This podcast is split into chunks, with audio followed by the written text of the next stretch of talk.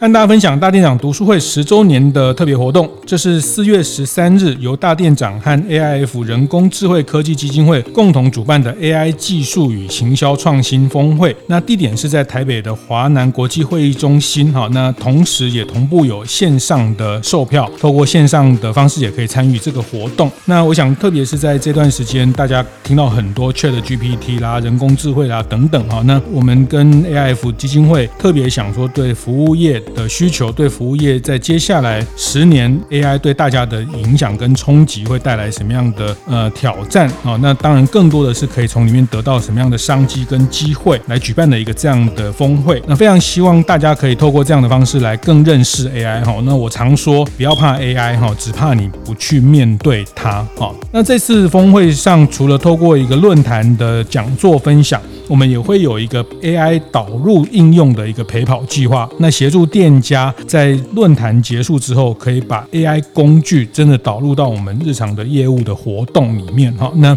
去降低我们在人力上的负担，然后增加获客的这些能力。那特别是在疫情之后，我想也很长的时间，对很多大店的伙伴啊，我们也没有再有线下的很多实体的见面的机会哈。那我也非常非常非常期待能透过这样的一个学习的场。合和大家再次的碰面。本集节目由意大利主厨最爱的食用油品牌奥利塔独家赞助。开晨会喽！大家好，我是游子彦。触发的方式改变了，嗯，但是那些原则都还是，你还是要做内容的资产的堆积啊，你还是要做这些评论的管理等等这些啊。但是有一点要特别注意，什么东西可以做，什么东西不能做。举例来说，很多人会误以为 ChatGPT 可以拿来做智能客服，千万不要这么做。观念对了，店就赚了。欢迎收听大店长晨会，每周一、周四、周五，透过 Podcast 跟大家分享服务业的经营和洞察。那这集也继续邀请我们在 AI 从大数据到呃一个台湾的。很特别的数位转型的大师哦，那 我的好同学哈，哎，这个时候就变好同学，以前没有利用价值的时候就没有好同学，哎，没有，这么想讲，呃，我们在台大新闻所的真的是同班同学哈，那呃，二十年后我们分别在在不同的路径上还是修都尾丢哈，那相志影像志继续来跟大家聊 AI，那还是在请相志跟大家打个招呼，嘿，各位大家好，那今天来同学的场子，继续来。谈 AI 是是是是，不好意思，这个把你 Q 来帮我们这个做一些脑补哈。那 ChatGPT 这个议题，AI 这个议题，确实现在真的呃，大家都变成是一个必须要理解的议题哈。那呃，上一集你也分享了，它确实是一个大爆发，在这个时候呃，所有的生成式的工具、生成式的呃这样的一种应用，在方方面面。从行销到设计到等等的领域开始产生了效果然后，开始真的解决我们的某一些呃问题。那这个问题是过去 Google 做不到的，其实它后面也是 Google 跟微软两个两个帝国的决战。对，是是是，这段也也可以跟大家做一些背景的分享。我觉得这个也是一个商业模式的竞争哈，就是我们刚刚后来在休息的时候谈到这一段。其实这一次的 ChatGPT 是是一个微软的一个大反扑，而且不是。临时起意是蓄谋已久，嗯，哦，对。捡捡到当年呃，伊隆马斯克就是特斯拉这个老板没有做接续做下去的这个叫 Open AI 的这个核子弹。然后你上一集的比喻非常生动，他他不是捡到枪，他捡到了一个核弹，而且这个核弹是马斯克自己不要的。嗯，对，嗯，所以他现在又开始要大家呃公开性暂停发，就是暂停 AI 的。是，是你捡到不可以玩哦。哦，那个这个这位大哥也真的是大哥哈，就是呃他自己不想玩就算了，但是他被。别人捡到人家玩出一个局面，他发现这个可能真的会改变一些世界的的变面貌的时候，他竟然说大家应该要遏制他，而且暂停发展六个月，还要这个成立法案，然后限制他的可能哈。那我觉得他在这一段又 又又完全不像个科技狂人哈。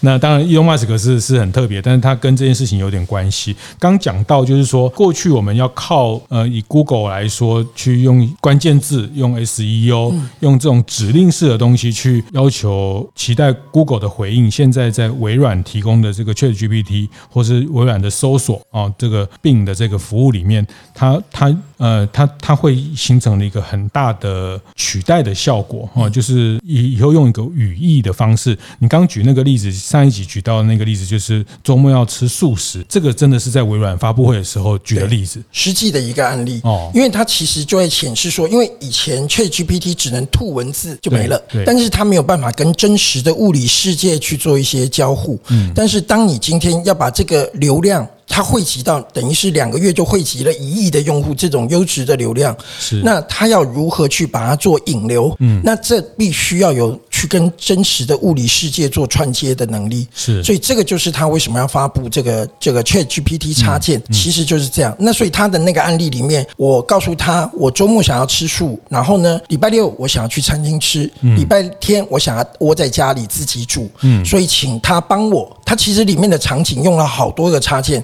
例如说，呃，当我要去订餐厅，这个时候呢，他里它要去连接到我们的订餐的一个的一个服务。那我如果是礼拜天想要待在家里呢，对，这个时候请他帮我第一个设计食谱。那这个时候的设计食谱，他会就召召唤了某个插件来去专门的去针对素食的食谱，嗯，去生成出来。是，然后第二个，他交呃交交给了那个呃我。我啊，那这是一个什么东西呢？你就想象说，ChatGPT 最出名的就是它数学能力很差，嗯，对不对？我常常在讲说，因为他的数学是国文老师教的，所以因为老师就给他一些数学考卷让他背起来，所以他的一加一等于二，是因为一加一等于最后的几率最高的字是二，他是靠背的，嗯，但是呢，那个 Wolfram。他其实是一个什么呢？你就想象他是一个数学天才，他的国文是数学老师教的，他是一个可以用自然语言去解决所有的数学问题的一个数学界的 Google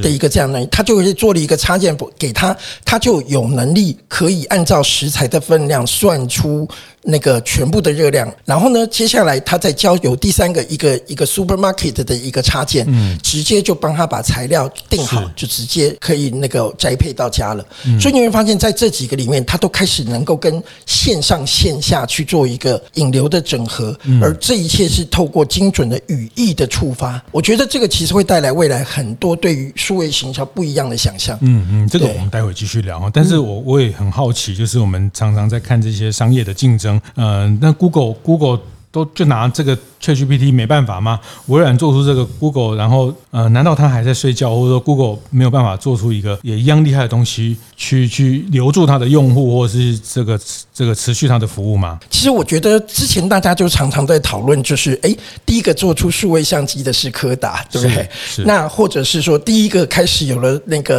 哦、那个呃，就是我们的智慧型手机的概念的，其实是 Nokia。对。但是当它的创新会去影响到它最大的主业的时候，哦，他就会因为这样的冲突。会停滞不前，不敢去往新的技术靠拢。我觉得这个好像就是第一名的的宿命的吧？对，对偶像包袱，嗯、对他会有这样的问题在。就是柯达为什么会倒？然后，大家都谈了很多问题。然后，其实他们也不是不知道有数位相机这些，全世界在这些产业的领导品牌，他们都知道有哪些创新，但是它会影响到他现在主业，它主要是卖底片。嗯。然后，所以他他为了维护他继续卖底片，然后继续从经销商这边赚到钱，继续从洗照片这边赚到钱，他会假装没看到，或是他看不起，甚至他会扼杀在摇篮里，扼杀在摇篮里。对，嗯，对，所以其实这个就有时候就是一个组织可能就注定了他未来的对于创新这件事情的适应能力。是是，这是在商业上讲的，就叫所所谓的典典范转移啦。就是 Nokia 其实他也知道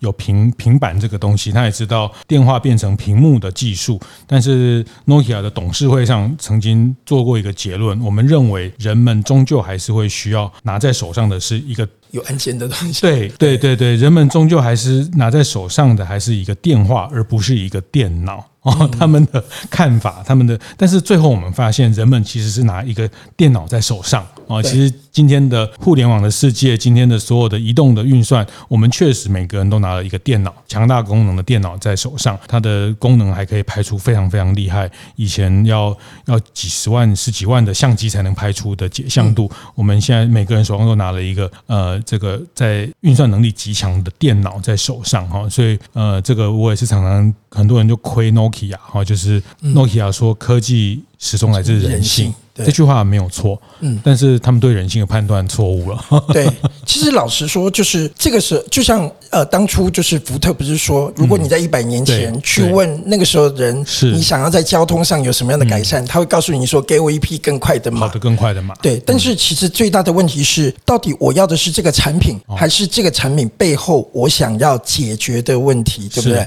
所以，当我今天要解决的是空间上的快速的移动，那么就不一定是一匹马。可能会是一个太空梭，可能会是一个高铁，可能是一个磁悬浮列车。是，所以在这个里面是什么产品根本不重要。我们要解决的是背后的东西。对，甚至到现在更近，你讲的是一百年前的从马车到车汽车，但是现在的汽油车到这些电能车，甚至智慧车，接下来的人他要的是一个移动工具。对啊，他也不一定要开车，而且我后来发现，现在年轻人好像觉得开车也很蛮无聊的。但是我就现在发现他们，我们这个世代的小孩还觉得 driving fun 哦，就是那种开车的这种乐趣。后来发现，现在更年轻的小孩，他们觉得开车对他们来说没有什么吸引力，他们只是要从 A 点到 B 点啊。那你无人驾驶什么，他们都 OK 啊。那这也是一个汽车业。到今现在也是一个典范的一个一个转变哈，那这个都是在产业上特别谈这段，就是说，其实，在 ChatGPT 跟 AI 在为什么在这几个月不断的被讨论，我觉得它它已经不是只有呃炒新闻，或是是是吓吓大家，或是是让大家造成这种恐慌，它确实是从。整个生活应用到各行各业，甚至到后面的两个科技巨头的一个商业呃模式的竞争，或是两个科技巨头的呃商战哦，其实它每个层面都 都 involve 到，那以至于在上集或特别大家看到它很短，在一两个月就得到了一亿的订阅的用户啊，这个是过去到今天地球上没有任何一个科技创新可以在很短的时间、最短的时间拿到一亿的以上的用户。形成了一个呃往往量变的方式进行哈，那我我们再回到这个你刚刚讲那个例子哈，就是说呃我也特别要请向志，虽然这段时间你你到了很多的企业，呃比较多的是科技业，然后他们对这样的事情的关注，或是他们对于这样的一种呃会比较更多的关注，像是光宝集团，或是像呃你接着要去演讲的联发科等等哈，那回到服务业哈就。他特别要请您跟大家聊聊跟服务业有关。如果你今天开一家餐厅，你今天是一个品牌的经理人，一个品牌主哈，那回到刚刚那个例子，微软说，你现在任何人只要对 ChatGPT 说，我晚上想要去吃一个素食，它就可以帮你自动的去排列出，或是去帮你安排出这些个东西。那你跟他说，我呃下个礼拜三要帮呃小孩庆生。啊，只要你那个语义的能被辨识够精准的时候，它就会给你这些你讲的插件，或是开始做很多店家的的建议或安排。好，那我今天是开店的人，我我我面对新的这种，因为过去我们可能现在可能很多店家他现在稍微理解什么叫 SEO，而且我觉得数位这件事情真的是搞死人，就是当我们才懂得哦，原来学了半天才学的，学完 SEO 哈，还去还去考了什么证照，然后现在就跟你说。啊，以后已经不会用到 SEO 了，就是说，这是这是见见鬼了哈！就是说，呃，我们过去是透过广告、透过排名、透过接触、透过流量的红利、透过这样的一种触及，得到客人的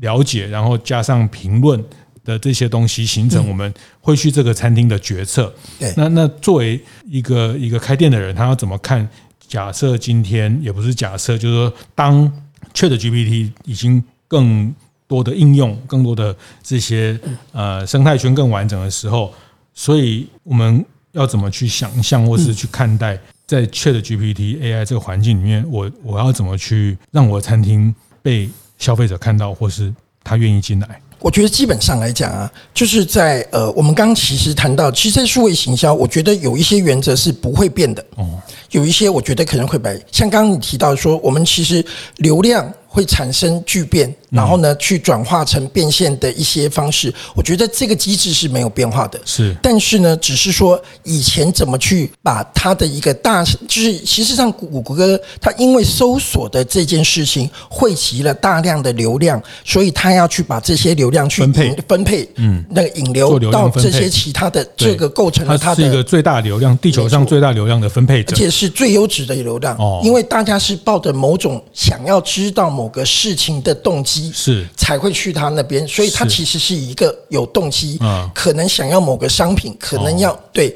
因为转换出价值的一个流量，对，那这个流量其实最珍贵，所以其实有任何企业想要去打败它，其实最后都会输在流量的品质上，尤其它又有像是 YouTube 这一些东西，那所以几乎把所有最好的这些流量都掌控在手里，对，但是现在就不守武德的 ChatGPT 跑出来，嗯，直接就是出现了，哎，我在两个月就把一亿的人的流量放进来，而且你可以想象是未来微软的那个 Copilot，所有的这些 Office 系统全面铺上了 ChatGPT，这是一个多吓人的事情。是，其实现在目前已经包括了浏览器的 Edge 加入 ChatGPT 已经有了，再来未来的几个礼拜，那个 Windows 十一加入 ChatGPT 也会出现，是，而且包括了 Office 也会有，所以你会发现都是什么？办公室的，就是商务的人，还有学生，这些都是消费能力最，这些都是很品质很好的流量。对，那这些一定要把它去做变现。嗯，但是呢，我们刚刚讲了，这个所谓的流量变现的概念不会变，但是触发这些流量的分配的方法会产生变化。嗯，以前是用关键字，我们讲的所谓 SEO，就是我们要学会它的逻辑，怎么样子让演算法可以把我们弄到最高。对，那当然除了这个之外，还有一个方法，那就是竞价排名，谁付的钱最多，谁就会得到最前面的位置。这是谷歌的整个广告帝国的基础。嗯，但是到了微软现在，它就不再是那个所谓的 SEO，它会是所谓的 LMO 大型语言模型的最佳化。是。好，那所以它的概念就是它不再是用关键字去触动。我觉得这件事情是一个值得高兴的事情，因为老实说，我们的大脑并不是为了去想关键字而生的，我们其实是讲话语义有脉络的。对对对，所以其实对我们来说，但是我们必须要花些时间去学习适应，嗯，如何一个语义去触发到我们的这样的内容。那我觉得这个其实等于是说，在过去我们都以为网络行销这个东大势已定，诶，突然来了一个新的一个大的变化，其实我们就可以在这个里面有一种先行者优势。如果我们越早察觉，是其实对我们是最有利。嗯，那我觉得还会有一个东西会有一个很大的不同是，举例来说，我今天。如果今天想要去呃，就是我们所谓的智能客服，再去应对我们的一些客，面对我们的客户，我们需要在我们的 Line 上面去建我们自己的 at Line 这样子的一些机制。所以对于消费者来说，他还得要先上去加他好友，对，他才可以去那个享受后面的服务。但是你可以想象的是，未来每一个 Chat GPT 的存在都是一个引流的接触点。嗯，你消费者如果想要得到某一个厂商的服务，他不再需要去注册一个，他不再去需要去各自的去订阅一些不同的东西，他其实只要一次性的谈到引流，不管在哪个 Chat GPT，他都可以把我们的这些东西正确的去做投放。那你可以想象，这个东西的精准的程度一定会比原来的要来得更高。那所以，当底它的游戏规则会要怎么样子的去呈现？我觉得这个是大家值得，我觉得这是在这几个月非常值得去关注的一件事情。这几个月，你觉得这几个月就会形成了一个？对，甚至可能是这几个礼拜。对，因为现在来讲，它的 它的那个呃，就是在插件这一块，它其实还是一个阿法版本，就是连贝塔都还不到。嗯但是它为什么要在这么早的时间就要讲出来？这个其实就是要让市场赶快要去思考，这个东西会有什么样的一个，就是人心人心那个在等待改变的这一个，对不对？革命的号角一响，它可能就会有一些变化。而且这些东西越被 practice，会被应用，越被去使用的时候，它的那个需求就会被挖掘出来。对，而且其实我觉得这件事情有一个最恐怖的是，它其实一次性，当它能够跟物理世界去做接触，它不但替代了数位广告的这一块，嗯，它等同插件，呃，插件的这个形式，就相当于安卓的这个所谓的应用城市的市集，对不对？是。是那而且呢，我想很快的，呃，Google 它上面不是 Google Analytics 去追踪所有的用户行为，来去贩售这样的数据，来帮助他们去做更好的行销优化。嗯，我相信 ChatGPT 很快一定也会推出对应的东西，嗯、而且它的东西一定是针对使用者的，嗯，来去做更深入。更深层的需求上面的一个的一个，我觉得这个点就会完全后面的很多的分析工具一定都会。一对一的类比的到这个新的机制里面来，所以我觉得它从使用者的行为去驱动了后面的整个它在服务上跟商品上的对应，而且它是一个分散式的接入，也就是说你不需要到一个都要装某一个 APP 或者是要去用到某一个网站。以前我们的网站是这样的概念，你必须要到这个网址。对，但现在来讲，任意的 ChatGPT，你只要能够说出。相关的语义全部都可以去触发，所以我觉得这件事情会带来很多新的想象。对，我觉得再听下去，再讲下去，大家会越来越伤心哈。很多人好不容易啊搞数位转型，好不容易才把 App 建起来，好不容易才把这个 SEO 的这套东西找到一个规则，找到一个好像自己的商品可以再这样去做，或是在呃直播啊流量啊，大家才抓到一些呃 make up，觉得好像这些。在找到一些转换率提高的方式，但是整个生态，整个呃重新似乎要面对一个洗牌，是这样吗？就是说我们现在已经做的这些事情，行销啊、数位行销啊，呃，已经做的这些都都会被推翻吗？还是说也不至于？就是说他他还是会，他这个眼镜会会是一个比较呃消费者的行为慢慢移动之后才会产生改变。节目进行到这里，稍微休息一下，和大家分享节目合作伙伴奥利塔橄榄油的相关讯息。意大利奥利塔橄榄油公司与波隆纳大学及意大利厨师协会共同研发，推出适合高温烹煮也不会产生油臭味的高温专用葵花油，适合开放式厨房与小家庭使用，解决油烟味的问题。美联社首卖推出。呃，已经做的这些都都会被推翻吗？还是说也不至于？就是说，它它还是会，它这个演进会会是一个比较呃消费者的行为慢慢移动之后才会产生的改变。呃，第一个，我觉得它绝对不会是一个慢慢的渐进式的改变哦，它可能会是一个，对，它不会是一个渐进式的改变。那但是我觉得我自己反而觉得，在这一波的变化，其实对很多的中小微型企业。反而是好事，嗯，为什么？就是说，呃，我们过去大型企业它才有资本去把很多的事情发包给 copywriter，发包给专业的商业摄影，对，发包给各种的那种公关公司，发包出去给这些单位来去执行。那么以前只有他们才有办法做这样的事情，但是现在微型企业、中小型企业，只要你善用工具，其实 AI 就是我们的工具。我觉得大家不用去担心它会有什么替代的效果，它其实是增强了，嗯。你的能力，它赋能给我们自己。其实，如果中小企业善用这样的东西，你即使没有非常大的资本，你仍然可以透过这些东西来去得到高品质的你想要的文案。其实，ChatGPT 可以帮你完成。你想要把你的这个品牌的故事，或者是要把它的使用者体验的过程，变成一个用文字的方式来去转化出你的这些品牌的历史、品牌故事，包括包装的图文的设计。对，那这些。我们中小企业、小的品牌，我们都没有办法自己去去找包装，然后找设计师，所以我们都用公版，然后买一个 盒子，贴了一个贴纸。但是因为现在有这些东西，你你其实可以做出不输这些大品牌的，没错的东西。你的产品的外包装、图案，然后呢，甚至于说你想要去做各式各样的一些，甚至像现在呃，ChatGPT 产生的文字可以发到很多的一些自动剪辑那个工具，它就可以三分钟帮你生成一个。可以在 YouTube 上面的的这种影片，AI 制成影片。如果你在很多脸书上面都会听到是这个男人叫大壮，这个女的叫小美，对不对？那个声音大家都似曾相识，那个全部都是用 AI 的这种剪辑工具搭配那个文字生成就可以就产生出来了。嗯，那这个其实它也都会带动很多的流量，而且你会发现过去所学的数位行销的方法论哦都不会白费，那些都是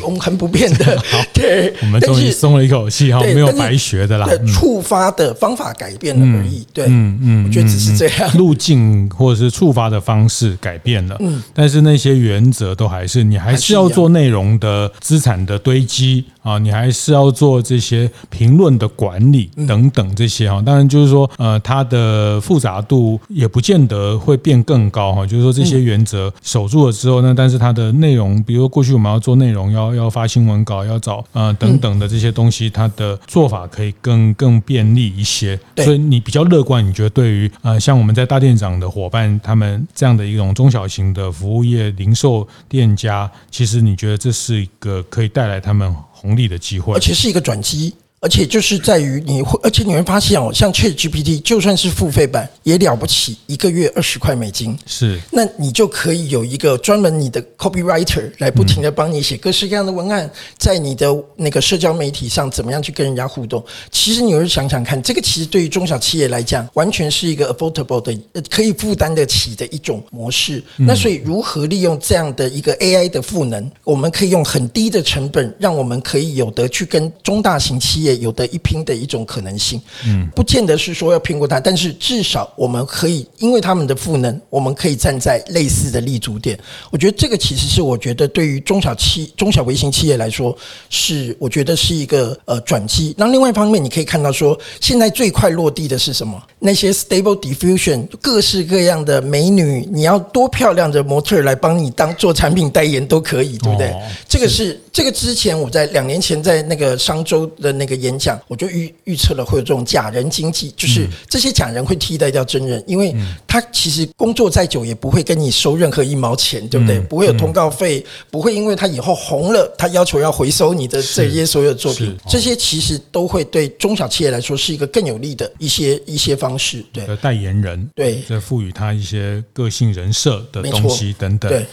就可以去塞出一个这样的一个一个一个 IP。对，但是有一点要特别注意。什么东西可以做，什么东西不能做？举例来说，很多人会误以为 ChatGPT 可以拿来做智能客服，千万不要这么做。为什么？因为它是生成式模型，每一次执行所生出来的结果都不一样，所以你不能控制它一本正经的胡说八道。哦所以今天如果你把它让它去面对第一呃，就是第一线的去面对客户，你永远不知道他会说出什么样恐怖的话。然后呢，万而且现在有很多恶意的人，其实呃其实是可以透过 prompt 一样一样用提示让他说出恐怖的话，教坏他。对对对对对，那像之前微软就曾经发生过事情，微软有一个机器人叫 Tate，放上 Twitter 第一天，我爱人类，然后你们好，然后呢，他说他会根据跟他对话的人的过程去了更了解人的语言，二十四小时之后，我要杀光你们这些犹太人，纳粹万岁！为什么？这世界上有一堆神经病就会教他讲这种话，是对，所以 ChatGPT 虽然语言能力很强，但是他可能会对外 over promise 讲了一些不正确的东西，所以千万记得不要用它来当。做智能客服，嗯，否则我会觉得，我其实那个上课的时候，我都会预言，台湾两年之内一定会有某家企业因为没有搞清楚这件事情，突然可能他的智能客服就说出“习大大万岁”之类的东西，而遭受了公关危机。就客服这个聊聊天机器人就够用了，但是你可能像聊天机器人，现在让我们觉得最不好的是，我同样的一个问题，答案永远都一样，就是很像罐头。是，但是你不能够让 ChatGPT 第一线面对客户，但是你可以让他。对于传统的聊天机器人，换句话说，嗯嗯，对，同一件事情在按照原意不动的情况下去，换句话说，就会增加了很多的人味。所以其实要看你怎么用，但是永远记得不要让它第一线的面对客户，这件事情非常非常重要。生成式模型就算几率很小，嗯，但它仍然有可能会说出一些很恐怖的话，它就变成一品牌危机，就变成一个难以弥补的公关危机。而且我相信这就是新的行业会出来了，对不对？是，就是就是 AI 的那个公关处理公司。哦，对，我觉得这样这样的问题就会出现。嗯，对，嗯嗯。好，那我最后问一个问题，那会取代是主持人吗？基本上来讲啊，我觉得其实你看，呃，我其实。前阵子做了一些实验，我让那个 ChatGPT 写的文案，然后呢，用快速的 AI 剪辑所做出来的影片，跟我花了好多心力去录制的这些那个我自己在教深度学习呀、啊、AI 这些东西，比较技术性的东西，结果机器人就是从数字上来看，AI 剪出来的机器人的做出来的东西完败我，对，完败我，就是为什么？因为我刚讲了，我之前讨好他知道，对他怎么知道讨好人类？对，所以他在文字的应用上面，他天。天生就懂得如何吸引人的眼球，吸引人的注意力。而且我从最直接来看的，就是看片子的中断率完全高过我非常多，因为他已经都算好哪时候会跳开。对，而且他就会懂得怎么去吸引你的注意。所以我觉得这个也是，就是为什么我说它是一个中小微型企业，呃。做到所谓的呃流量红利的一个很重要的工具，嗯，因为它天生懂得吸人眼球，嗯，所以你就要更善用这个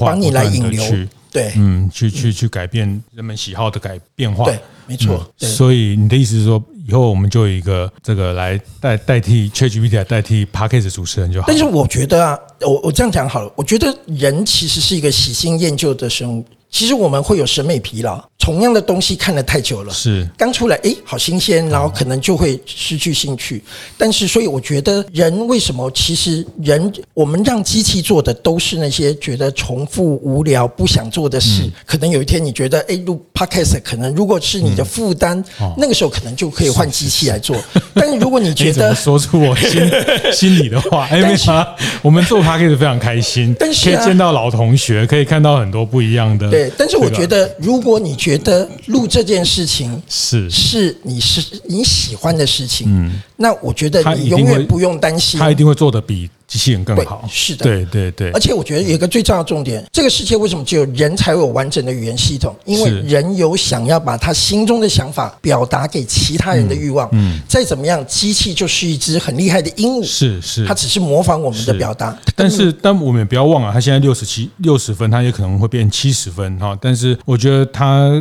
确实会会驱动我们，但是人总是有一个想要追求一个更更极致、更丰富、更更能感染的这件事情。这也是我们要真的回到人的角色，好好把人的角色做好。而且我觉得有一个重点是，其实我们真的不要太小看人类。嗯，你知道吗？我们现在每个人的大脑相当于这个世界上最强的超级计算机多少台吗？是。二十四万台，嗯，二十四万台，嗯，现在的一个超级大型那个超级计算机需要大量的发电厂、水来冷却它。嗯，我们人一天三餐，嗯，加几杯水，我们就可以维持二十四万台。所以，我们人类才是这个世界上最厉害的智能体。是是是，所以不用担心。有五感六觉啊，对，那这些都是身为一个人类，好好要回头把人的角色做好。而且我们开玩笑说，相较于这些 AI。人比较便宜，是是是，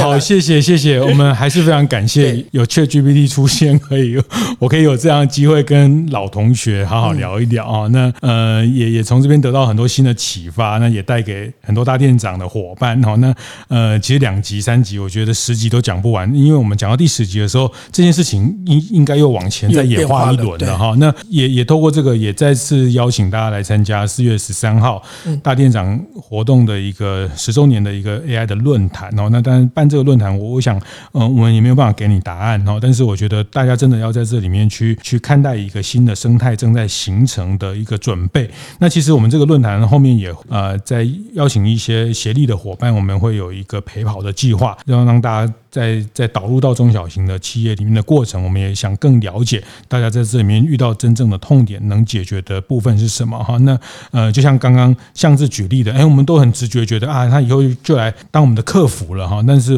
万万不可哈，就是你不要用那个东西当做你的这个客服的智能的客服的角色，但是它可能会用在哪里？这件事情可能现在还没有一个最好的答案会出现，因为它要经过很多的这种实做的过程，在在这个产业会会用在这里，在那个产业。可能最适的模式是什么？这个要大家一起探索了。那我觉得，总之，刚像是最后的结论也很好，就回到一个人类的角色啊，我们该有的好奇心，我们该有的对这个世界的认识的一种呃一种一种欲望或好奇。我觉得包括 AI 也是啊。我觉得呃惊不惊慌一回事哈，那呃着急。也也也很好，没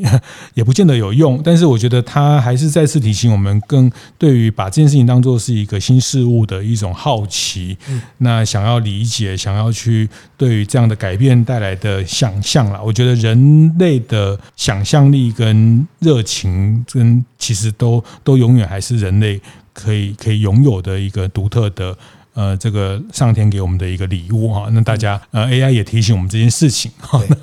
呃，不过 anyway 我还是很谢谢谢谢相志，我我真的还还需要有一些呃私底下我有更多的东西要要跟您呃请教哈。那也许有机会我们再跟社群做分享，因为我觉得这件事情呃确实大家很容易在这个过程，因为资讯的的混乱，嗯，那有一些错误的的收集跟错误的判断啊，那那有一个很好的这样的一个过程，那您从呃不同的领域会会给大家一些不同的一些思辨，那最后也只能你自己决定你用什么东西对你是有帮助，对，啊，那这个东西其实。到到底工具上的事情也会是这样的一个过程，呃，非常谢谢，再次谢谢我们在大数据在 AI 的领域的一个非常特别的呃专家，也是现在在各个大企业。哈，那呃明天呃接下来一个月你还有很多的演讲要要 帮大家去，而且特别是在不同的产业。嗯，不过我觉得这个过程你也在在理解不同产业对这件事情的的的呃导入的意愿，而且我觉得有一件事情就是，到底他在这些细分的行业里面可以施展多少的能耐，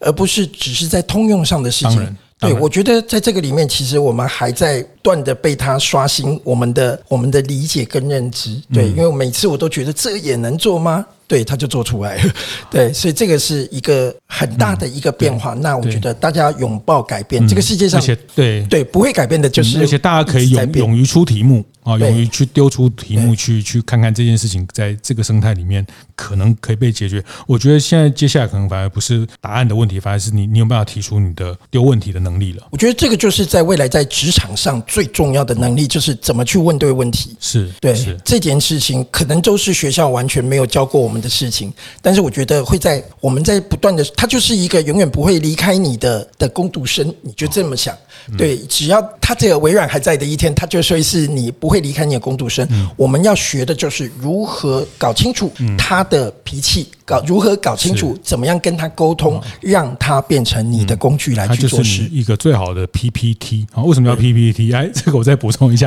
你刚刚讲工读生哈，这个叫 PT 嘛，哈，part time 的。那 PPT 叫 Pro 的 PT，就叫 PPT 哈，专业专业打工，对对对，专业打工仔哈。因为我最近有听到，比如餐饮业他们有一个正职，过去就是正职跟打工，那现在有一些人他们不想当正职，但他们是一个专业的打工哦，所以他就叫 PPT，就就类似那个攻读生总监之类的。对对对对对对对，或者是专业攻读，因为现在大家很多斜杠他，但是他就不想被一个正职绑住啊，那他他可能他的工作的 PT 的时数也不见得比呃赚，其实他最后赚的钱这个领的薪水也没有比正职少，或是甚至多一点。他说哦，这个现在叫 PPT 哈，所以我们可以把 AI 当做是每个人一个随身的一个 Pro 的 PPT，就是一个 Pro 的打工仔。对，而且员工会离开你，但是 AI 不会。是是，对，所以这其实会是一个呃，怎么样子把一些基本的能力，可以让我们可以用更低的成本、更有效率的方式来去拥有这些能力。我觉得这是一个很少见到的一个机会。是，好，谢谢谢谢向志哈，我觉得你自己应该要开一个